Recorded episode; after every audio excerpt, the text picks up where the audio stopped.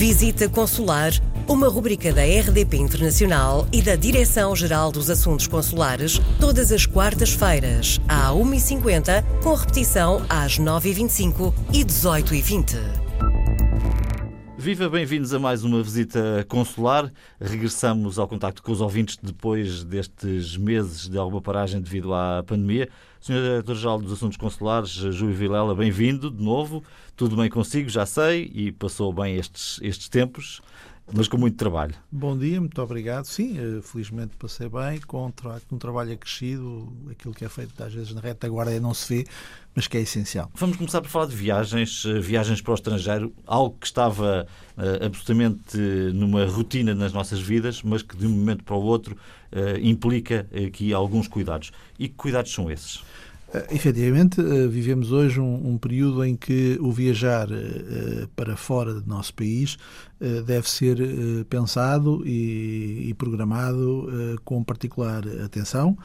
vivemos num contexto diferente e, por isso, temos que avaliar bem quando pretendemos deslocar-nos para o estrangeiro, Primeiro, se de facto se trata de uma visita indispensável, uma saída essencial, muitas vezes por razões liberais assim é, e se assim for, eh, há contudo um conjunto de, de aspectos que não podem ser de todo descurados. Sobretudo agora, não devem ser descurados. Desde logo, as questões relativas à segurança sanitária. Deve-se conhecer bem o local para onde se vai viajar, deve-se conhecer bem que cuidados de saúde estão, de alguma maneira, uh, suscetíveis de serem encontrados no país de destino Deve-se ter presente se Portugal possui uma estrutura consular ou diplomática no local e conhecer uh, os seus contactos, a sua logística local, o telefone, o e-mail, uh, saber qual é o seu endereço postal, se for necessário.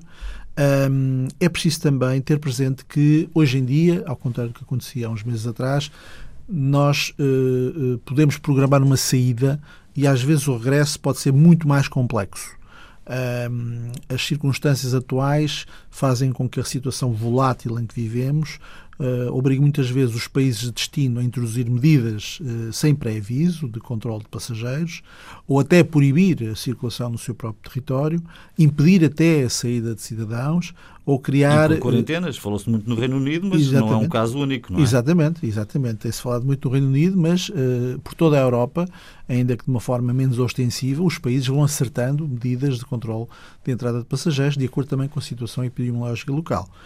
Um, por isso, uh, nós uh, sugerimos aquilo que desde há uns meses tem estado latente nas informações disponibilizadas no portal das comunidades.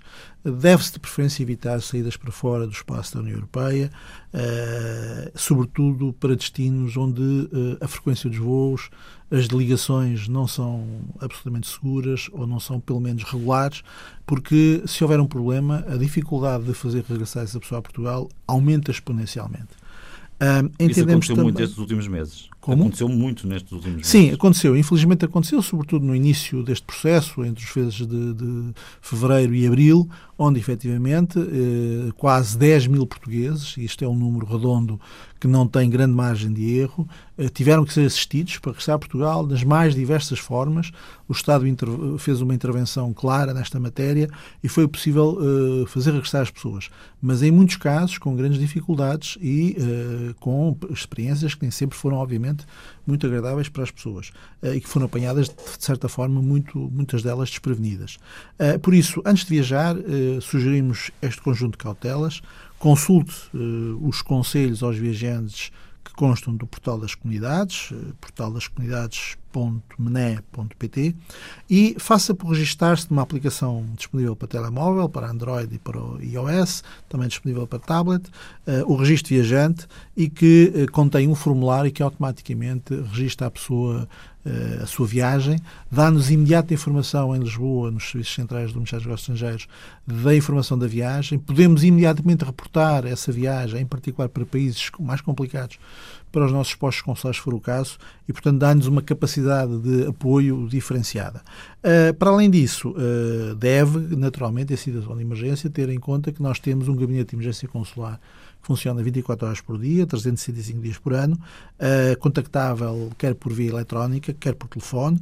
Eu deixo aqui apenas o telefone, o 217 929 714 ou o 961-706-472, mas estes contactos estão disponíveis, disponíveis no portal das comunidades. Neste caso de emergência, eh, enfim, eh, há aqui uma variedade de situações muito grande. A emergência entendemos-la como de facto uma situação, é uma situação muito, muito, muito grave e totalmente uh, imprevista.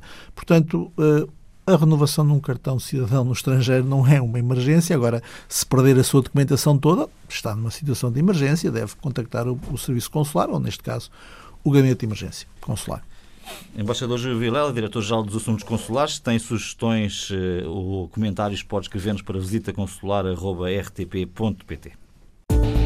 Visita Consular, uma rubrica da RDP Internacional e da Direção-Geral dos Assuntos Consulares, todas as quartas-feiras, às 1h50, com repetição às 9h25 e 18h20.